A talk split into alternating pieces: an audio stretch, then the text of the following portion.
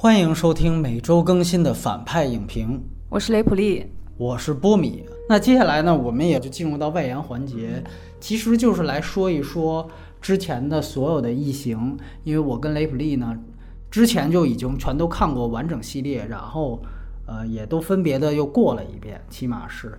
然后我个人这里面就暂时的，我先强调一句，就是《异形大战铁血战士》呢，那个两个片子我也都看过。但是，一来他们是纯粹的 B 级片，二来呢，其实那两个片子的世界观设定和西格尼韦弗的四部以及雷德利·斯科特现在拍的这两部都是有冲突的。如果看过那个片子的话，都知道那个是铁血战士制造出来的异形，然后把异形当做一种猎物一样的，塑造的是这样的一个科幻观啊。那个科幻观也非常糙，然后主要就是打，主要就是血腥，所以说呢。我们的外延环节可能主要围绕着西格尼韦弗的四部，以及刚才提到的普罗米修斯，也就是这五部来说。然后在这个环节啊，我们加一个问题吧：如果就算主系列不算两部铁血战士，六部电影从好到坏排个序，来雷普利先请。最好的肯定是异形一，嗯。啊，我觉得《异形契约》和《普罗米修斯》都没有办法去分好坏，可能《普罗米修斯》排二，然后这个契约排三，接下来就是之前的那个二三四里面就二三四，最不喜欢的就是让皮尔人类的那一部。哦，啊，明白了。那我重复一下，如果算《普罗米修斯五》，基本上是一五六二三四。这样的一个排序，对吧？特别有意思。我在未成年时期，我都是觉得卡梅隆那一版最好，因为打的最多嘛。但是最近又过了一遍，所以最后我调整一下顺序，从好到坏是一二五四六三。是这样的一个顺序，呃，这就是等于普罗米修斯排在第三，四跟三，我是跟你稍微有点不一样。我最不喜欢大卫芬奇那一版。你刚才也提到了，你最喜欢的是异形一，你当时看异形一的感受是怎么样的？你觉得它最好或者说最吸引你的地方在哪？我们先聊聊这一部。首先，我先说一个异形一是在什么情况下被看到的啊？我那时候年龄非常小，嗯，未成年，未成年，大概就是。八九岁这样子吧，反正是在上小学，然后在家里的那个闭路电视里面看到了这样子的一个电影，好像甚至都没有字幕，我记得当时，因为台词也很少这一部，然后就在幼小的心灵里面 留下了巨大的心理阴影。但那个时候确实体会到了电影的一个。如何制造恐惧这件事情，嗯，他在我心里面留下了一个巨大的一个印象。关于电影的认知，我觉得这个东西是千金不换的一个体验。这也是我为什么对这个系列有这么多情感的一个主要的原因。然后后来随着慢慢的长大，各种就是机缘，然后把整个系列全部都看完补完，包括。有一年北影节看了大荧幕的一二三四，全部都补充完，包括它有一些主题，包括一些呃人物，都是特别吸引我的。而且一到四虽然咱俩的排名不一样，但是一到四它的这个演进过程也是非常有意思的一个演进过程。对，所以它作为一个系列的话，其实是非常有这个能够让你去着迷和追随的一个乐趣，话题又特别多。然后一至四其实是一个主题不断的叠加、丰富、累加，主角的人设不断的丰富立体，然后美术视觉在吉格尔的这个基础上不断的去更新。其实二和四是没有吉格尔的，但是后面所有的创作者都要有一个心气，就是如何超越异形的这个形象，如何造更好的太空舱，如何造出更吓人的异形，如何给他们变出更花式的死法，嗯。这个东西就是属于电影的专属的乐趣。嗯嗯，那其实从故事角度来说，《异形一》是一个非常严格和严谨的一种类型，就是在封闭空间内和怪兽的绝杀。对，没错。对，它非常简单，但是它做的非常的好，节奏非常的严谨，甚至是教科书级别的。它是一种对故事这个感知层面。很普遍意义上的一个样本，嗯，所以它能够就是在人群内最大面积的激发人的这种反应。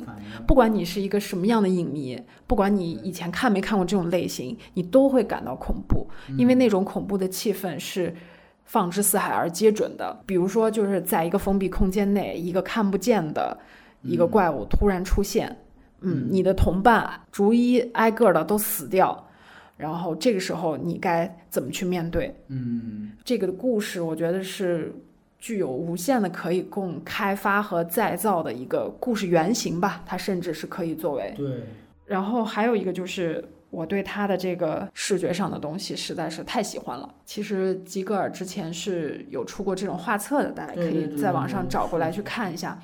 就是我对那种风格也是非常喜欢。异形这个怪兽出现的时候，它的这个样子，让你恐惧之余，你还有理由去喜欢它。嗯，非常迷人，非常迷人，是非常性感的一个怪兽。没错没错。那。这么回来再看的话，这次国内上映版删掉了所有异形出场的镜头，那相当于我去下载了一个情色电影，把里面所有性感的场面全部给我剪掉了。这个是对影迷伤害，我觉得是枪害级别的。我甚至觉得这个剪刀手是一个高手，他特别知道这个电影哪儿好，哪儿好就剪哪儿啊。还有一个就是一里面奠定了一些主题。比如说女性主义、无政府、反托拉斯，对，包括人类的贪婪、无知，也都有涉及到。但是这些主题在第一部里面都是点到即止，因为它是个 B 级片，啊，这个主题就会让你有一种在类型满足前提下有一种啊回味悠长的感觉，甚至包括强奸意象在第一里面有的出现。对，现在回过头来再想二三四部的创作者。嗯，放在今天这个标准来看，我觉得他们都很聪明，都清楚这个系列最重要的东西是什么。嗯，我觉得除了皮尔热内跑的稍微有点远之外，前面的人可能都抓住了这个里面核心，甚至给了他更多的生命力吧。当然，最重要的是因为我特别喜欢西格尼韦弗和他塑造的这个雷普利的这个形象。一当时还有一个宣发上的特别大的一个成功。就是他当时在海报上啊印了一句 slogan，大概翻译过来就是在真空中无人听到你的尖叫。嗯，那个其实确实是整个这个营销圈啊这一个经典案例。乐的就是怎么样用一句话传递我这个片子当中所有的类型。真空啊，这原来是一个太空当中发生的事情，是一个科幻片儿。尖叫，那你看看吧，这肯定是一个惊悚，肯定是一个恐怖，对吧？就是然后你又发现这一句话本身。又特别的符合常识的同时，带出我这个感觉是谁想出来的？斯科特多年之后还在追问这个事情，就是说他觉得就是非常了不起，甚至他觉得就这个片子是我拍的，但这片能不能卖，好像是跟他功劳是是是是是更有关系。包括那个海报做的是很极简的，对对对，没错没错，这个我觉得都是呃，我率先想到一件事情。其实讲道理，为什么？最后我排了半天序，我还是要把一排到最佳，原因就是在于，嗯，确实他是开创了一个类型。我们之前其实提到过新好莱坞那一派，包括像雷德利·斯科特，他们当时对于整个电影工业有一个推进，很重要的一点就是把 B 级片 A 级化。这个电影就是一个最典型的，就是将惊悚片给科幻化。这个我觉得算是一个。新好莱坞的一个最大的一个典范，也许你说最好的、最著名的一个导演可能不是雷德利·斯科特，但是如果讲这样的一个 IP 典型，那一定是异形一。所以说，他开创了一个类型，包括你说当时他们土法炼钢，就是用迷你模型去做很多的这种科幻场景，这些这个拍法都很深远的影响到了后来的很多导演。我们都知道那个魔兽的导演邓肯·琼斯，我在去年采访他的时候，他也提到，他最开始拍月球的时候，他用的就是完全的这个雷德里·斯科特拍异形一的方法啊。原因就是因为你没有钱，你怎么样把这样的一个科幻世界给呈现出来？我记得最有意思的一个花絮啊，异形一的时候，他要拍。两个穿宇航服的这个人到他那个飞船的脚下，然后他那个飞船做的那个还不够大，就他怎么办呢？他是找了斯科特的两个孩子，还是制片人的两个孩子，因为他照的是背影，感觉这两个人就在那下面走，这样的话正好用那个孩子的比例，就跟飞船他们做的模型的比例就能达到电影当中的效果了。你就看他用了非常简单但是非常实用的很多的方法。包括你甚至可以说，在现在看来是一种体验式的拍摄，它让整个剧组就进入到那个当时的那个封闭的空间，因为他们整个当时那个片场就是制造了一个整个相当于 N 多管道和迷宫一样的这样的一艘飞船里面，让剧组拍摄期间多长就待多长。说最后剧组的人真的是对对方各种不满，就私底下也不满，也说话。就是人在那样的情况下都会焦虑，都会易怒，所有的情绪全都是原发的。所以也许大家可能会觉得这就是一个商业片，但其实它里面的很多的表演的反应都是真实的。因为我觉得恐怖片最讲究演员表演来传递惊吓感，这是很重要的一件事情。如果你都是那种景甜式的那种表演 啊，那我觉得就完完全全它会让你出戏。而且我记得当时，呃，雷德利·斯科特他反复津津乐道。我不知道这次《异形契约》我还没有看到花絮，是不是也是这样？他当时那个抱脸虫后胸那场戏是不让那个女演员知道的。就那一幕，说句实话，当时他说我要捕捉的就是人真正被吓到那种感觉。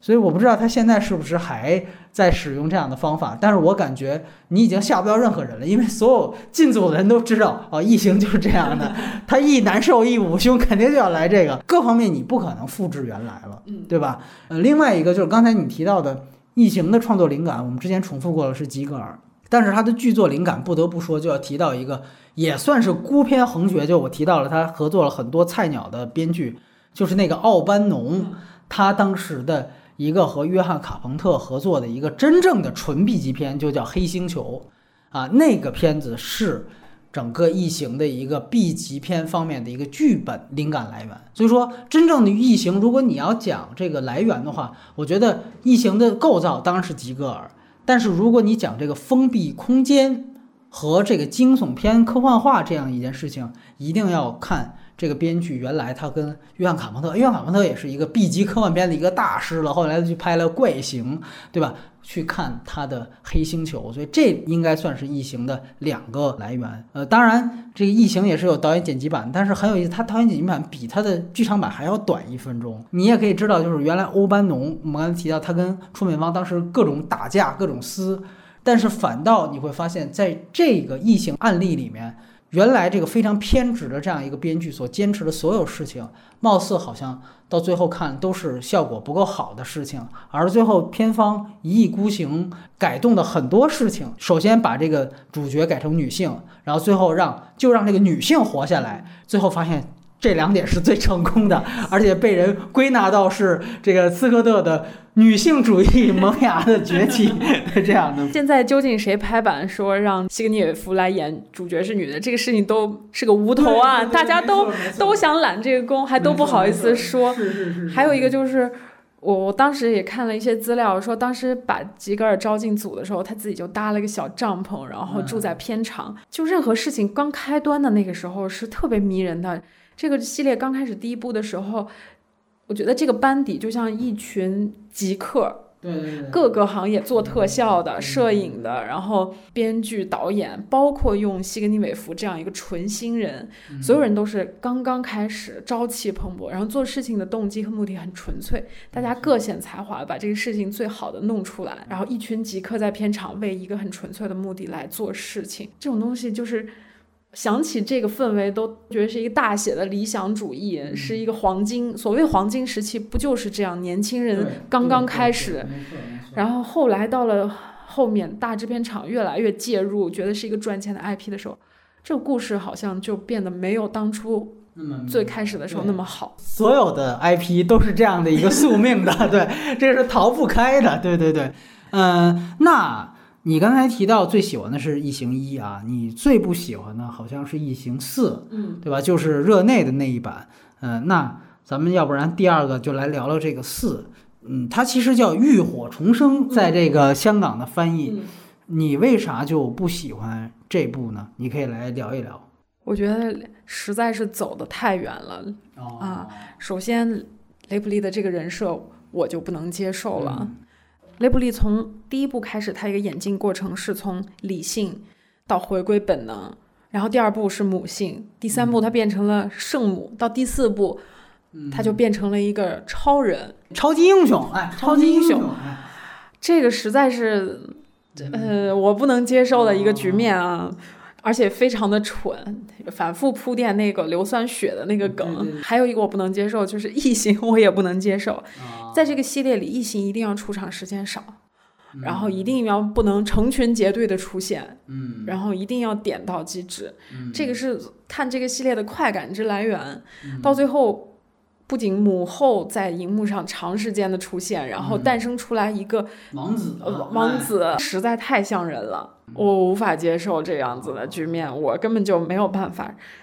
不管你中间那些恐怖分子怎么铺垫，然后嗯你怎么逃出升天，甚至是水下那场戏拍的还可以吧，我都不能原谅他做的这两个啊设定，而且那个最后那个王子实在太丑了。啊一心是一定是要又邪恶又可怕，但一定是性感的。嗯但是那个王子纯粹就是半腐烂的一个尸体，骷髅骷髅哎对是那个白色木乃伊对对木乃伊对对对对对我觉得就这一个出现，我就是，差评差评各各种差评。啊 而且这是一部异形系列里话最多、最叨逼叨的一部。嗯。维诺纳瑞德演的这个人工智能，每次都是其他人在商量该怎么办的时候，他就像是一个不合时宜从另外一个片场跳进来的一个人，说嗯啊，我们应该这样啊，我们应该那样。完全就是一个法国导演对美国演员的一个指导性的失误，我能看出这里面有大量的控制不到的地方。啊而且并没有发挥出热内最大的特长。看到一个八卦，就是说热内进到这个片场的时候诚惶诚恐啊，嗯然后甚至连英文都不会讲。他是好像说是拍完了以后，他才能勉强用英文在片场上去别跟别人交流。而且他在拍水下那场戏的时候，他有一个想法要拍水下，他都不知道怎么拍，呲呲摸摸很久。最后是片场的技术人员告诉他说：“我们这片场就有这个水下摄影机，你可以直接用啊。”他才哦恍然大悟，他是一个完全没有进入过工业体系的，完全对这种类型的操作嗯没有经验的人嗯。也没有把自己的优点带进来。但是让我觉得还蛮感动的一点，如果我没记错的话，是这个时候西格尼韦弗已经是异形系列的制片了，对。然后他曾经在片场上面巨大的就是鼓舞过热内热内，并且是他做主拍板，把热内御用的演员，然后从法国叫过来，就演了这个片子里面那个侏儒啊啊，那个是热内固固定搭配的一个演员，对，好像西格尼是在这个片场对热内说了一句话，说不要在意那些花销和投资，嗯。比起为制片厂省钱，你留下一个伟大作品是更加重要的。嗯嗯。嗯就他在 悉尼的这种鼎力配合下，勉强完成了这个作品，我觉得并不好，是方向性的错误，并不是说哪些地方没做到。我不是故意给你唱反调啊，我可能还是觉得这个第四部是要比这个《异形契约》要好的。我觉得第四部呢，它是一个有家具无家章的一个作品。我小时候看的，印象最深刻的两个戏，一个是卡梅隆那一版，一个就是第四部。第四部有两个深深的烙在了我年幼的心灵里面，我相信所有小时候看的人一定记得。一个就是最后真空的玻璃孔一点一点的把那个王子的异形给肉内脏全都抽空、缩小、塌陷，然后最后就变成一个骷髅，然后全部都抽走，就是相当于比凌迟还狠的那种异形的死法。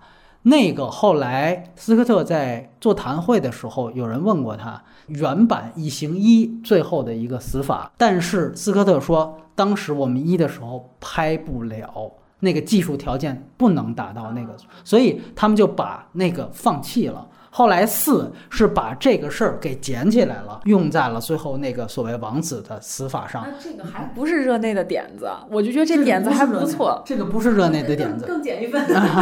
然后这是一方面，但是真的拍出来了。然后我到前几天看的时候，我仍然觉得很牛逼，你知道吗？这是一点。第二点就是，三只异形被关在那个防弹玻璃里面，一个就是说它跟人类的互动，你一旦撞玻璃，我就马上去拍那个冷气，然后第二次我手伸到那个冷气上，然后它异形马上就不叫了。你就能可想而知，前面它铺垫这异形学习能力非常高的。然后第二幕就是两只异形趁那边恐怖分子有乱的时候，把一只异形给戳死了，就把那个硫酸血让它的地面形成一个巨大的一个窟窿，然然后那两只就逃了出去。就这样的一个逃生方法，包括和他一直铺垫的西格尼韦夫的硫酸血，整个主题一直我觉得那一部是给我印象特别特别深刻的几几幕戏啊，包括你提到的那个水下的那个戏，其实拍的也很不错，就是你单独拿来看，所以确实它有很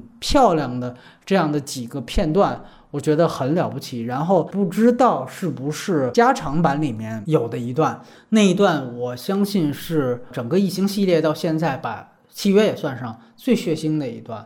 呃，如果有机会，大家可以去看看异形四的那个加长版，就是其中有一段是西格尼韦弗他冲进了实验室，然后里面全都是各种失败了的胚胎，那个是热内的东西，然后你会发现是各种。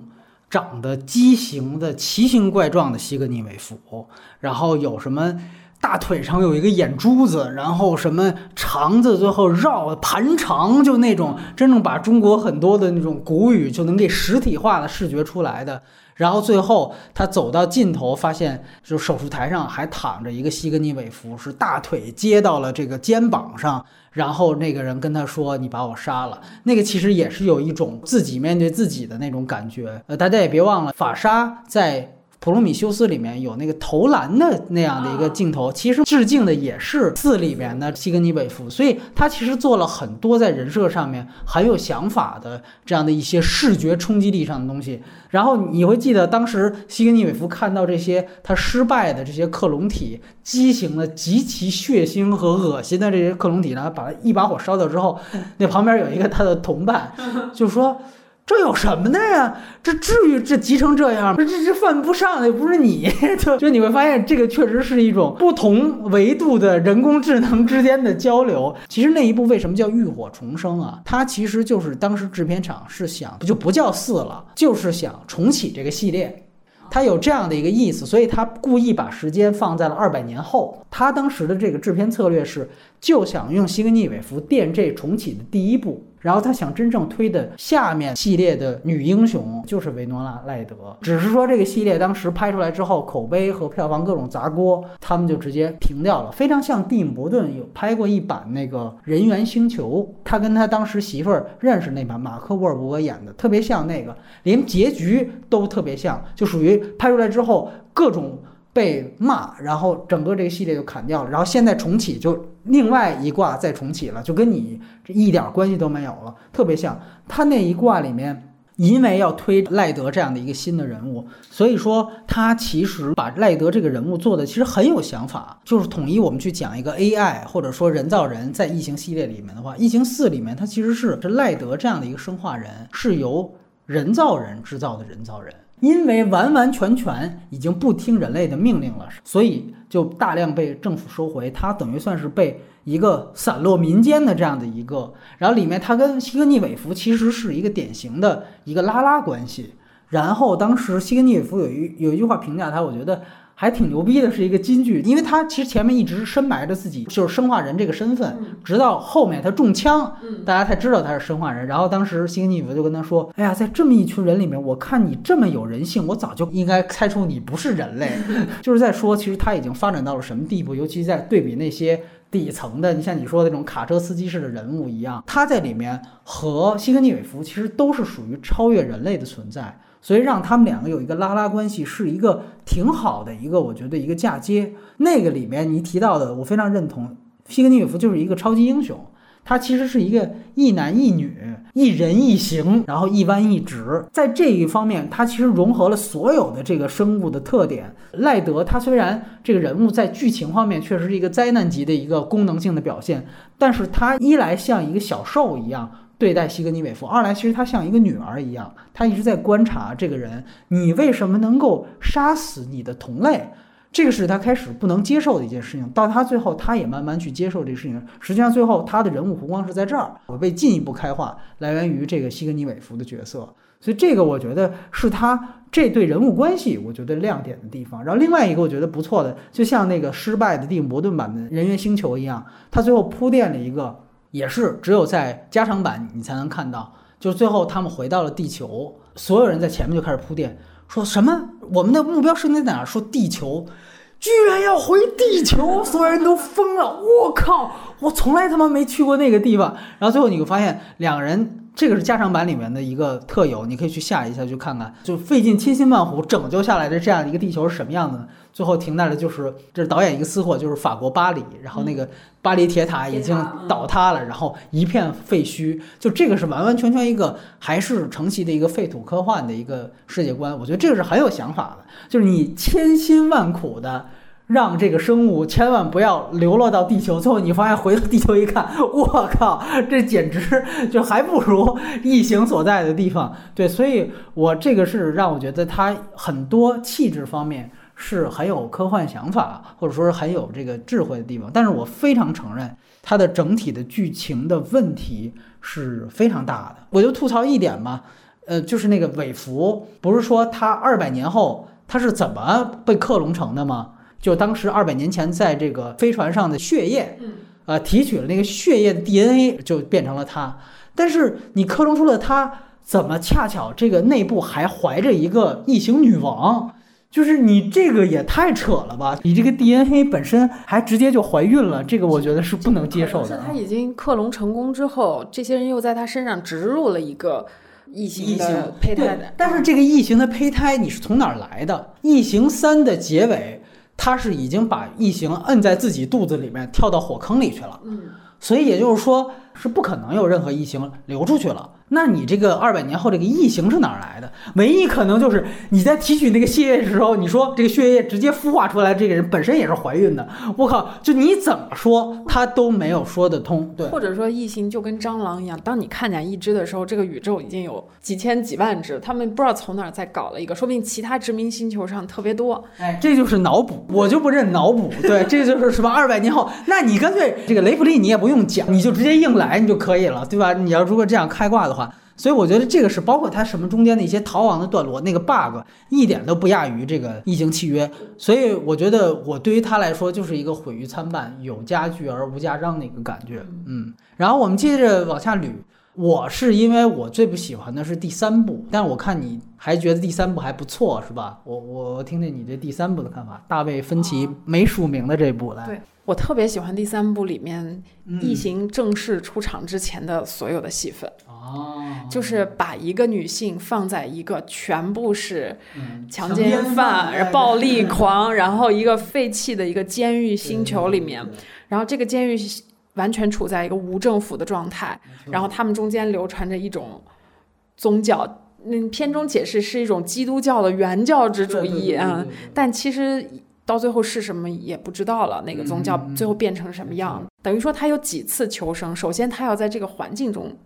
活下来，然后其次他还要取得领导力，最后要带领这些人抗击异形。我觉得这个故事首先就非常的好，就把这个系列里面无政府的这个状态，包括反托拉斯的这个主题放大了来做，然后女权的意味就更加的强烈明显，真正是把女性主义、女权的这个题在这一部里面就立得非常的牢。而且这一部里面还有一个看点，就是这是一部没有。热兵器的异形，它完全是靠冷兵器，甚至是火，还有一些这种捕猎的这种手段，然后去绞杀异形。那这个第三部放在第二部那么多枪械和武器的基础上，可以看出这个大卫芬奇还是蛮有想法的。但是我确实承认，就是追捕异形的那个片段是拍的不好的，灾难级的。但是他那个里面用了一个很巧的东西，就是它出现了。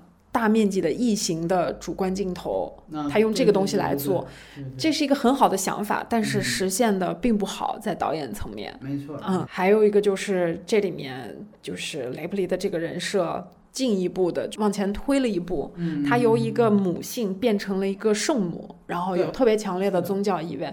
那个结局我是非常喜欢的。然后那个意象啊，做成一个基督受难的样子，然后跳进熔炉里。我唯一不能接受的这一部里面，就是他和那个医生之间的那个关系啊，莫名其妙就睡了。我觉得这个是不太符合对我对对雷布里这个人设的期待的。我觉得他应该所有的。目的和目标都牢牢地圈定在求生和杀死异形上。他可以捎带着去救一下猫，救一下小女孩，但我觉得他绝不是一个能在一个监狱里面跟一个陌生男人随便上床的这么一个人。对对，我觉得这个是比较危害这个人设的，除非你给他了一个非常好的阐明，他跟他睡是为了什么？获取情报吗？更好的求生吗？还是说为了拉拢什么的？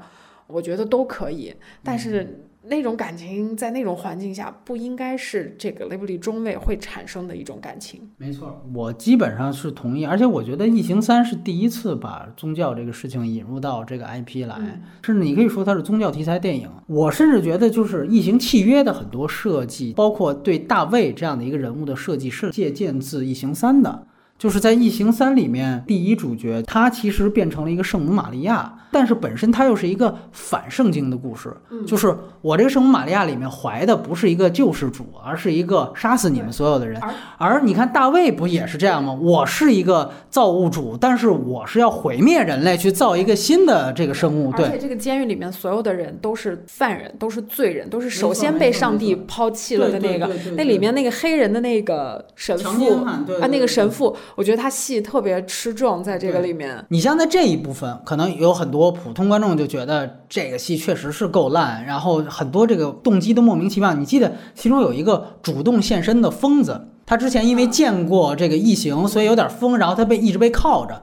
后来他就跟那医生说：“说你给我放了吧，你都知道真有异形存在，这人不是我杀的了，对吧？”然后就给他放了。就没想到放了之后，他把那个放了他人打昏了，然后他直接自己去主动找异形，然后对把异形放出来的时候主动现身了。其实某种程度上，他就是一个真正牺牲这两个字在中国古语里面那个意思，就是我把我自己给献祭了。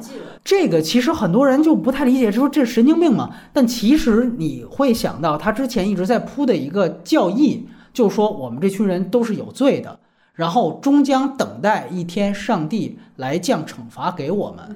然后其中他其实很多这样的人是真的信了这个教义。像这个疯子，其实他并不疯，他就是觉得现在上帝真正来找我来了，所以我就要通过这样一个方式。去完成这样的一个惩罚，我甚至觉得赎罪都算不上，他就是在讲一个这些罪人自以为上帝来惩罚自己的这样一个过程。只是他到后面，这个监狱的人突然一下子觉得我不认这个宗教了，又又在这里面又反水，就那几个，我觉得就属于是混乱你的主题。如果你把那几个人都砍掉，或者你有更统一的一个主题的话，我觉得会更好。然后像你说的，西格尼夫在这部，我感觉他是有一点点把他两个方面，一方面就是他有宗教符号在里面，但另一方面，他一个跟他很冲突的，他要想啊，我弱化掉女主角的那种光环在外形上，所以你注意到了吗？他让他第一变成特别消瘦。故意照了一下他那个身体都跟排骨一样。二来就是把他剃秃了。就这个吧，就是说你受难也好，你上床也好，这些东西其实都不是一回事儿，不是一个方向的人设。不知道哪个想法来自于分歧，哪个想法来自于制片方，两个版本还不一样。就是剧场版是你刚才说的是一个圣母像的形式，最后丢进火炉。但是你知道吗？真正的这个加长版里面，最后根本就没有说破胸的镜头。他最后就是自己跳下去了，而号称的这个最后的加长版其实是分歧的原意，你知道吗？甚至他用了大量的这个分歧原来的已经被抛弃的素材。如果你真正下一个《异形三》的加长版本的话，它片头会有提示，会说我们为了尽量的恢复原来意图，所以我们在这个最后好像是旧片库里面找到了很多已经被废弃的素材，那些素材有些是没有声音的。是只有字幕，而且有一些你能明显看出来是模糊的。我后来又去看了一遍这个所谓的特殊版本，因为芬奇已经跟这个完全撕逼了，他自己不想谈这个片子，所以那个特殊版本不能叫导演剪辑版。但是你会发现那个特殊版里的确有芬奇原来他拍很多 MV 的那样的特点，就是倾斜的构图，倾斜构图，而且有一幕特别像，你知道，就是他们当时泼油。然后不小心有一个人的雪茄掉落到那个油上面，在这个剧场版里面把那个雪茄掉落那镜头拿掉了，直接就着火了。但是就是更靠近分歧原意版本里面，就有一个雪茄，一看那个雪茄那个慢镜头，就是翻出来垃圾堆里面翻出来的素材极糙，然后你就看那个配上摇滚式的那种 配乐，然后那个雪茄要要在空中转三圈。说句实话，分歧的粉丝也别给这个片子洗白。就我还是这句话，这个片子就是他交学费了。就是你会发现这些个人风格的镜头加的都很不合时宜。二来就是芬奇后面通过大量的片子证明了他是一个拍封闭空间的高手，但是在这部戏当中，他所有封闭空间的这个战斗的场景、动作场景都拍砸了。这个我觉得都是他交学费的一部戏，生涯最烂一个戏，就不用洗白了。后来看完这个所谓的这个加长版本，我都觉得最后他不署名啊，更多说撕逼就是他找的一个借口。就是他自己觉得拍的实在太烂了，我就找一件，哎，这不是我拍的啊，他我跟他们的有矛盾的，我觉得我更倾向于这样的一个解读方式。而且我觉得它最大的一个问题，我甚至觉得系列最烂，就是在于它的整个的类型满足它都没有达到。在这里面，我不知道你注意没有，它的异形是用 CG 做的，它摒弃了斯坦温斯顿的那一套模型方法。九一年好像也是这个特效 CG 方兴未艾的时候，我要不尝试一下吧？这个真的是一个巨大的灾难。你现在去看比它早的那两部用模型的。你不会觉得特别假，但是你看第三部，它是用 CG 做，那真的是五毛钱质感，那个抠像质感极强，我靠，那个简直你就是，所以我就说 CG 是会过时的，反倒土法炼钢是不会过时的，你就可以看出来，起码在那个时代的芬奇，他的眼光是不如卡梅隆，也不如斯科特。这样的前辈导演的，所以他就交学费去吧。那一部他就是拍烂了。但是这一部我不得不承认，就是最后异形死的时候是利用那个热胀冷缩原理给炸掉了，这个还 还可还不错啊。这就是 B 级的东西，它就是跟 CG 的东西又不能结合在。对我觉得这里面。你夸他的话，我觉得就是三点，一点就是说他贡献了一个那个最经典的异形靠近西格尼韦夫，但又不杀他的那样一个镜头，那个镜头是拍的很经典的。然后还有一个被很多人忽视，就是第一次出现医疗舱是异形三，查出她自己怀孕了，你记得吗？这一幕后来直接又被斯科特拿到普罗米修斯，啊那个对，这个确实是异形三的贡献。然后另外一个就是。AI 在《异形三》里面，它是一个半张人皮，它是把第二部里面的那个被异形撕毁的那样的一个半个人，又扔到了垃圾堆里面，在《异形三》里面被捡回来，然后一边说话一边流水。他在这方面做了一个文章，就是最后出来劝说他回来做手术的那个人。就是这个生化人的原型，然后最后他被砸了一下，那个血流出来是真血，他就说我真的是真人。然后你发现这个真人最邪恶，他在 AI 和真人方面有这样一个也是克隆体的一个互动，在这方面，他在这个维兰德汤谷公司的铺垫里面，把日本的资方给带进来了，他这个工厂。很多那种日文、中文的那个标识啊，然后包括他们后来冲进来的那个工作人员有那个亚裔面孔，对，其实上是维兰德汤古公司在那个时候跟日方公司有并购关系，这样，所以就是说才有了普罗米修斯删掉那个说他有可能和银翼杀手也能连起来，就是在于就是跨国公司当时已经把东西方的，对对对对，跨跨国公司嘛，对，在这个点已经就出来了，没错。但是呢，你感觉就是说，这这个生化人和真人设计者长得一样，这个事情你要仔细想啊，和这个异形契约的这个好像也有点冲突。如果你要细究的话，对吧？就是那你感觉这个盖皮尔斯这算怎么回事？对，很显然就是，呃，大卫芬奇不太懂人工智能的这个设计原理和伦理，就是要尽量避免跟主人设计的一样。他只是想到我最后那个反转，我要有一个他到底是人还是生化人，他是为了这个。他在儿，这他在这事儿上没细想，没细想，对对对，还不如那个热内想的多，在人工智能这件事上啊。没错，所以这个是三。那然后我们来谈谈。卡梅隆的这个《异形二》来了，我觉得推荐吴京好好看一看吧。如何在 B 级片里面塞下一个巨大的主旋律主题，然后把它做得非常好？这个片子让我印象最深刻的就是。海军陆战队那个队员，然后如何出场，如何带着重型武器，然后包括那个戴红头巾的那个女战士，我觉得那个女性角色给我留下的印象，甚至都要超越了那一部的雷普利，我觉得非常抢戏，那个女的，对，没错，没错，很好看。这一部的主要是丰富了雷普利的这个人设，挖掘了她母性的一面，然后带出了她很多。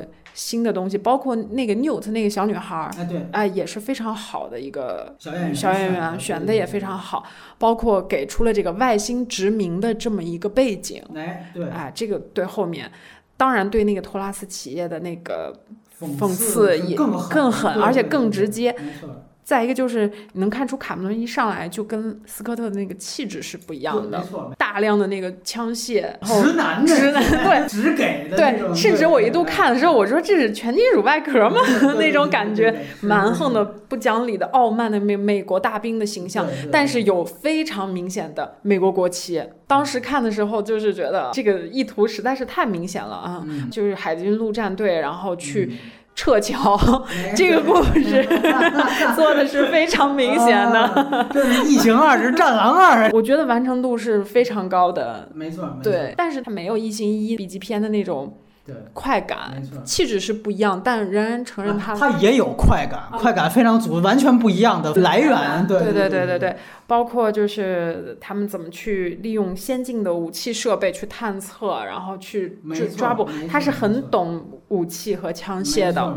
然后最让我觉得激动和兴奋的就是最后雷普利站在了那个装载车上，这一幕决定了。我彻底爱上了这个人物，我太喜欢他了。试问，荧幕上有哪个女性形象身高一米八，然后当得了妈，还能打得了怪 兽，还能跟男人一样去开装载车？这简直是太棒了！你在现在都选不出来这样一个雌雄同体，然后兼具母性、智慧、理性、一般人一行啊，然后开得了这个装载车，能。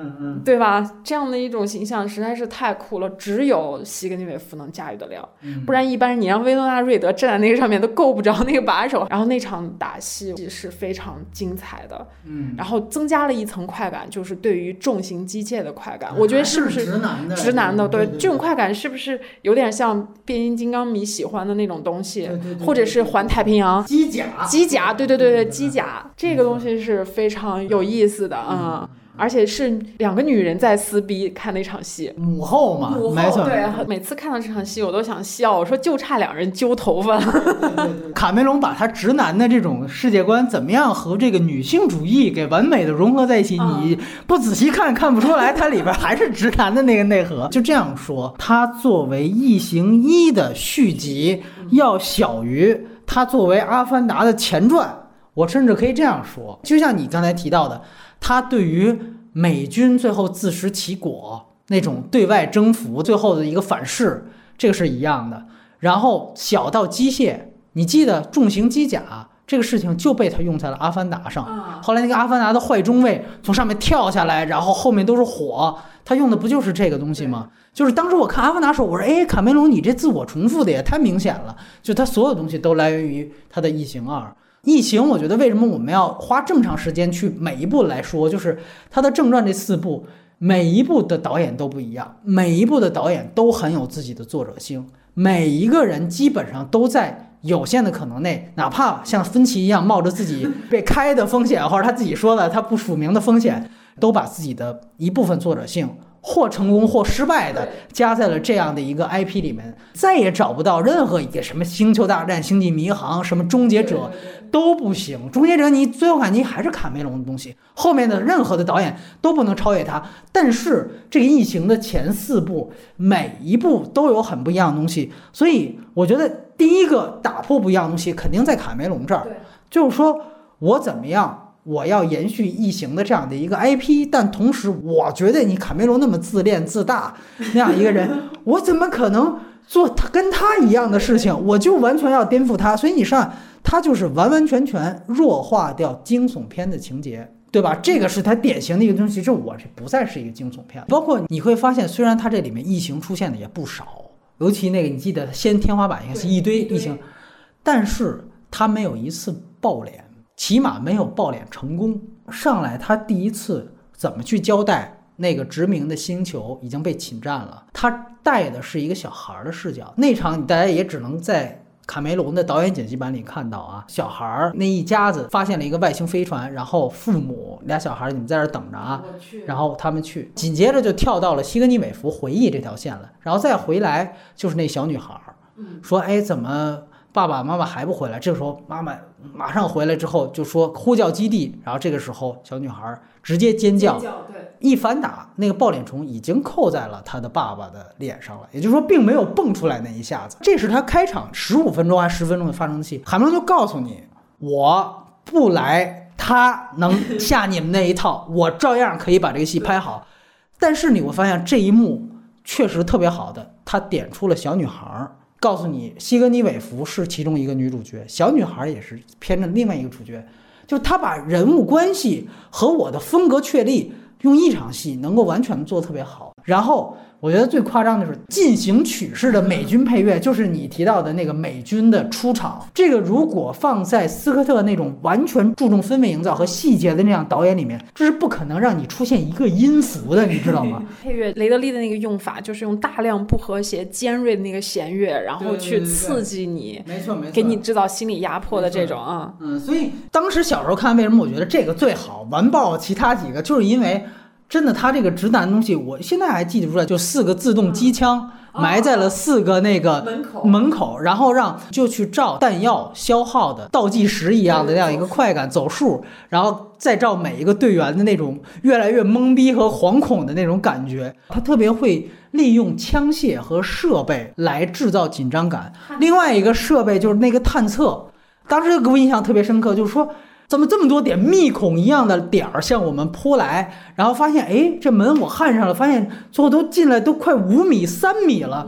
现在这人呢，都到哪儿去了？后来发现，哎，会不会是在房顶上？对，然后一发现，哇，全都是在顶上爬着。你会发现，不仅有倒计时，到这个快完了的时候，它那个设备它故意安插那种像闹钟一样刺耳的声音，包括那个探测仪，当扑过来的时候，那个闹钟一样的那个刺耳的声音的频率会越来越快。这个对于观众本身就是一种刺激，其实这种刺激都是很容易做到的，对吧？就看你能不能想到，这就是卡梅隆那种直男思维，他一下他就知道怎么样去戳你这一点，所以他跟斯科特是完全不同的方向。而且我还是觉得，就是说，为什么说西格尼韦弗这个人物塑造也很成功？虽然他是直男。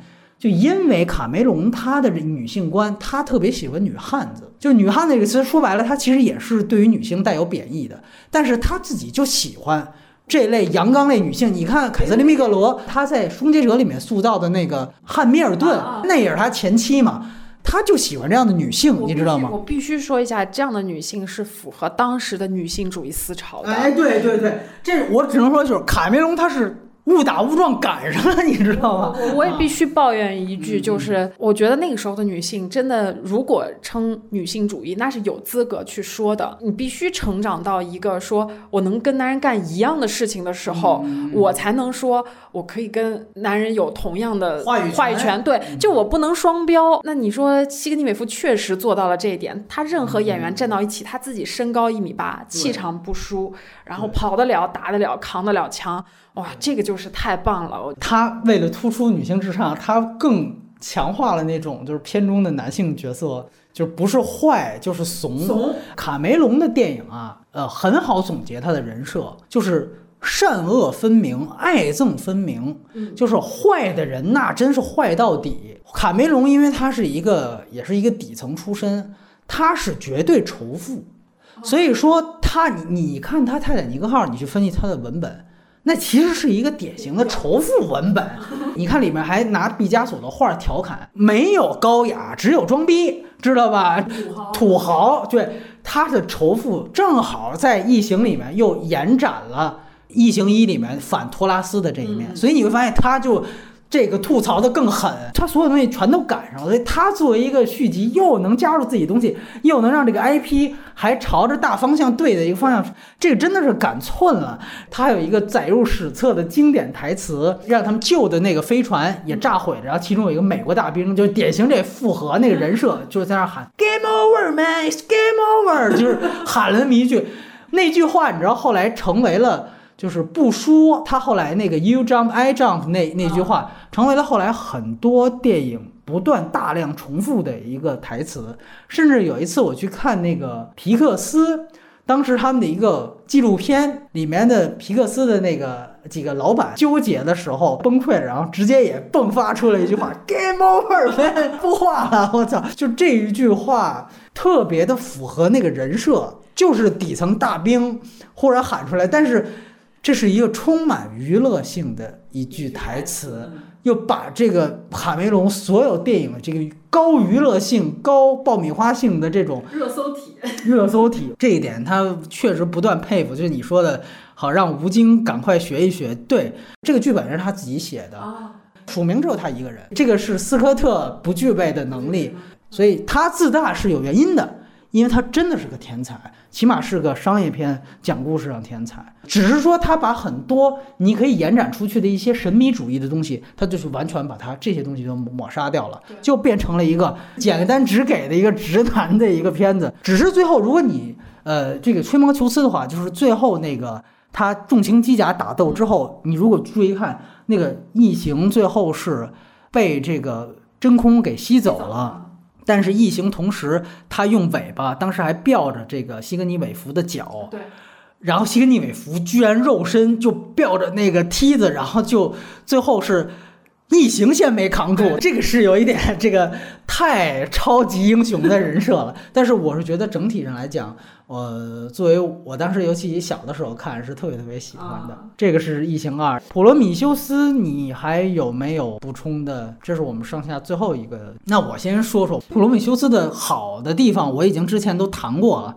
我就是觉得，确实，他其实也是有很多的剧情硬伤的啊，只是说因为他的脑洞开的足够大，所以你一般看第一遍、第二遍的时候都没想。因为《普罗米修斯》我看了好几遍，我看到最近一遍的时候，基本上他的所有脑洞我都知道了，然后我就盯着他剧情看，发现哇，从头到尾都是问题呀，你知道吗？就属于，确实这个是他自己啊，不太会编剧。使得就是他自己有想法，他告诉编剧，你得把我这些想法融入到这样一个故事当中。但是编剧他思考的是我怎么样去讲好一个故事，这就形成了一个巨大的割裂感。你就比如说，你记得开始说那两个被滞留在外星飞船的那两个地质勘探家，嗯，在普罗米修斯里面，沙尘暴之前他俩为啥没逃出去？就这个你就发现就非常糙，因为他们都连着即时通讯系统，对，然后。船长说的话，马上还有多少多分钟？这个沙尘暴来，大家都能听得见。他应该还有那个 dog 那个。没错，对，还有探测仪。结果发现，人家都逃回来了。然后船长也是够可以的，都逃到船上来，发现，哎，那俩人呢？哦，发现哦，原来你们被滞留在那儿。那你们住一晚上吧。就是典型的，还是为了铺血腥戏啊，故意给制造这么一个，就所谓我们说制造气氛。让这俩人故意死，然后另外特别有意思的是，你看那俩地质学家，他们之前为什么要脱队？是因为他们当他们看到了那个外星的巨大尸体之后，就吓尿了，就怂了，就说：“我靠，我们是奔着石头来了，不是奔这个来，所以就脱队了。”然后你看后来他们被困在了飞船里面。当他们潜入到了一堆有这个化学武器的那个地方的时候，看见一个已经变成了那个眼镜蛇一样的东西之后，你发现边到那个时候，他们人设就变了，还逗那东西呢。对对。哎，你看，宝贝儿啊，怎么着的？你 你知道，这就是一下就变成作死的人设了。槽点特别多，包括你说像法沙第一次他从外星飞船里面，他堂而皇之的就偷了一个武器，嗯，一个毯子，一个毯子，行李袋儿就直接给带到飞船了。你会交代？回到飞船都要经过检疫，还要消毒，包括你像查理兹塞隆这么去不让每一个可能感染的人上船，甚至还有一个撕逼。哎，他这蛋怎么一下子第二幕直接就是从冰箱里就拿出来了，然后就直接把里边的那个点儿就滴到那个男主角的那个酒里面了。你会发现没有人查他，你知道吧？就这个就完全的都是硬来，就是他很多这样的巨大的这种 bug。呃，然后你包括像这个。法莎当时实际上就有点像给内部的女主，当时她发现她怀孕的时候，就给她打那个麻醉剂嘛，啊，其实就想让她睡眠，然后偷偷就把你带上去。也就是说，普罗米修斯里的大卫已经想干这一部异形契约，最后干成了的这件事儿了，对吧？其实这个跟异形二里边那个反派里想干的事儿一样，就是通过活体运输把你异形运过来。然后你会发现莫名其妙，打了那个针之后，那个女主角突然一下就爆痘了，发现只是装睡。嗯，那你这个针是真打进去了，你这怎么能装睡呢？对吧？你这个大卫不可能是笨到这个程度啊，对吧？那场戏我仔细看了一下，他打麻醉针的那个频率，我觉得那个麻醉针可能最多能支撑他就几分钟的麻醉。那你要想大卫那么高的智商，他也不可能只选择一个几分钟的，因为他的目的是要让你长时间睡眠。直到我运到我的母舰上去，对吧？你就不可能挑选那样一个麻醉针，你怎么样解释那都非常的扯。然后最牛逼的是，你记得最后是那个黑人船长，一个黄种人嘛，还有然后几个人一下子自告奋勇的就去撞击飞船，自杀性撞击。我靠，那个就是听女主角在地上对讲机里面说了两句：“你得相信我，这个飞船是奔着毁地球去的。”然后那几个人一听完，立刻就变成雷锋了，你知道吗？我靠，你前面一点铺垫都没有啊？是吗？那个就是这个女主跟这个船长说了，我要做的一切就是阻止他回地球。他们之间有一个约定。哦，对，是有一场对，但是那个船长从来没有就亲眼见到过，而且这个其实有质的区别。我们要尽一切办法阻止他。这个和我自我牺牲阻止他，这个是一个质的区别。我觉得是这样。按照旧的那个系列的那个线条，从一拍到四，女主角雷布利千辛万苦要阻止异形，不管付出任何代价都不让他回地球。这是一一个人的动机，一个人的动机，他经过四步的积累是可以强化的。到最后，这个动机可能会变成他人设中的一部分，是他天然的动机。嗯，但是在这一步里面。他从一个人的动机，甚至都还没坐牢，最后变成了群体的动机。对对对。而我觉得最牛逼的是最后一场动作戏，他跟赛龙那个在跑，在跑，对对对。然后这个赛龙原来这么高智商的人，就不会说往旁边跑，顺着他跑。哎呀，我跑不过了，我实在是被他要追上了，我不是博尔特，然后就被压死了。就是你怎么替他洗？你不能说这就是体现人类的蠢话。就是这个挨不上，包括你知道你之前提到的人类的大爱导致了人类的毁灭，你就会发现他如果作为普罗米修斯的续集啊，我还补一句，就是普罗米修斯里面其实讲了够多的人性的勾心斗角。沙里斯赛隆你记得吗？他跟父亲也好，包括他最后烧死了那个女主角的男朋友嘛，就是说他已经是一个 AI 级别的一个自私的级别了，但他最后还是。没有往旁边跑，你知道吧？你这个剧情写的就是让我没办法，所以还对对灯下黑。所以说最后我只能这样讲一句，就是说还是因为他脑洞开的足够大，所以说我还是愿意给那个片子起码是一个七到七点五分的一个分数。对对对，因为我真的太喜欢他的那些脑洞了，所以让我可以忽略掉这些问题。而这一部就是从头到尾他的 bug 一点不比这些少，但是他又没有那样的脑洞了。对。嗯，你最后谈一下普罗米修斯，对。哎呀，要做这种总结真是好尴尬。就是说，异形这个 IP 就是一个吃百家饭长大的孩子，他现在回到了他亲父亲的手里，这是一个 父亲就是盖皮尔斯是吧？已经不听他话了。斯科特又说：“你看，我负责你未来的学费，我要让你变得更宏大、更完善。所以呢，我作为一个这个孩子一直以来的粉丝，我就。”愿意去为他赌上我所有的期待和对他赌上我所有的喜欢。我其实就很看前传第三部。首先，雷公得活着；嗯其次，他拿到足够的钱和权利；第三，就是他能最终把他自己的这些天坑全部都填住。我愿意期待最后一步。当时你知道，其实那个拍第九区的导演啊，是也想做异形的。当时甚至是想接着异形四往下拍，拍异形五。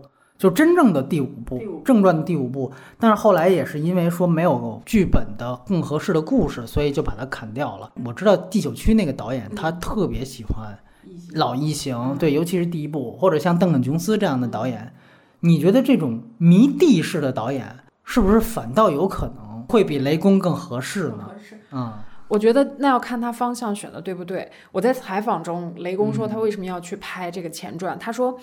因为所有人都在被异星吓的时候，没有人反过头来问一句说异星从哪儿来，这个母星到底是怎么回事儿？这是雷德利·斯科特从一开始就有，后面所有的宇宙第一部都埋下了线索，对，全部都有，包括那个宇宙骑士都出现了，没错没错。但是为什么后来从卡梅伦，然后到芬奇，然后到热内？通通都没有找对正确的出口，全部囚禁在这个如何让异形更吓人，如何让异形死得更耸动，雷布利怎样更炫酷。那我不知道这种方向性的错误，如果你说雷公妥协的话，我觉得他们甚至在构建上都没有打出一个更好的一个方向来，是没有人想着去构建宇宙这件事情，只有亲爹会。这么去干吧，这是他自己的儿子。那其他的那种迷弟导演，没有人会从根本上，甚至是不敢去从根本上去构建这个世界观。嗯，我觉得这是一个问题。我倒确实是承认，普罗米修斯那一部只能斯科特来加，因为你其实是加了一个新的种族，就是工程师。对。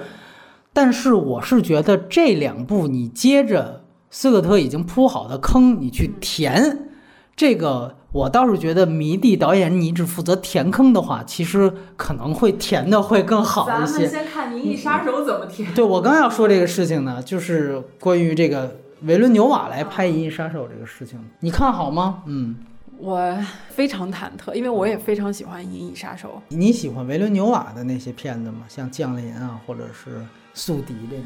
哦，我觉得降临是一个很好的概念，但是我觉得能不能拍好《银翼杀手》，甚至是能不能拍好《异形》，看你骨子里有没有那股暗黑的反人类的气质，以及不断的向上拔高这个主题的这股心气儿。这可能只有像一个来自英国的这种老炮儿，才能有心气把这个东西往形而上的程度去拔。但是你但凡看这种 IP 由迷弟导演来拍，比如说斯皮尔伯格拍 AI，嗯是，然后包括。这这拍《星球大战》嘛？对对对对对，可以举这个例子。我觉得可能没有这个心气能把这个东西往上带。我永远在意这个系列能不能升华，从一个 B 级片，从一个类型片，然后变成一个严肃主题的，能够有完整世界观的东西。我更愿意为这样的东西去付出我的注意力。嗯，那就让我们一起期待一下《银翼杀手》的。你期待吗？我我也是比较忐忑啊，听说有人已经看过了，说还是一个，呃，气氛为大的一个片子，但是这个话好像感觉是不是就是剧情没法看了，还是怎么着？但是你会想到，反正我看预告片，我是觉得就那样。我主要是受不了高司令那张脸，你知道吗？哎哎，你让一出来，我就觉得这是银翼杀手。我看那个预告片的时候，那个哈兹福特出现的时候，我真有一种想掉眼泪的冲动，就因为很喜欢。那看看这个，如果疫情往下拍的话，能不能下一步把谢尼也可以找回来？现在不都是用各种这个老人家，然后又有这个数码特效，还可以把颜给修复年轻了。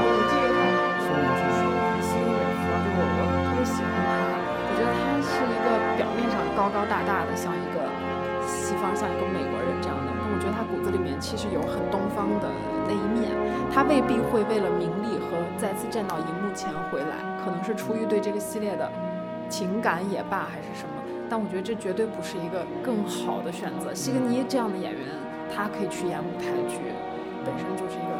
没有，他现在是正跟卡梅隆拍《阿凡达》呢，他是一直在演《阿凡达》，对对对，他已经签了《阿凡达》的后三部，对对对。他跟这个卡梅隆关系是非常好的，对对对。念旧情的，就是经常喜欢念旧。然后他是怎么评价这个斯科特的？讲一个片场细节，就是他一开始是个年轻的新演员，斯科特也是一个心直倒头的一个人。斯科特非常鸡贼，就在片场里狂骂他，骂完回来哄他说：“我总不能骂老演员吧？我也只能骂你。我想你是会懂我的。”然后希尼就怎么讲，非常识大体的一个女人吧，就理解了这件事情。我还是很喜欢他，你知道其实斯科特。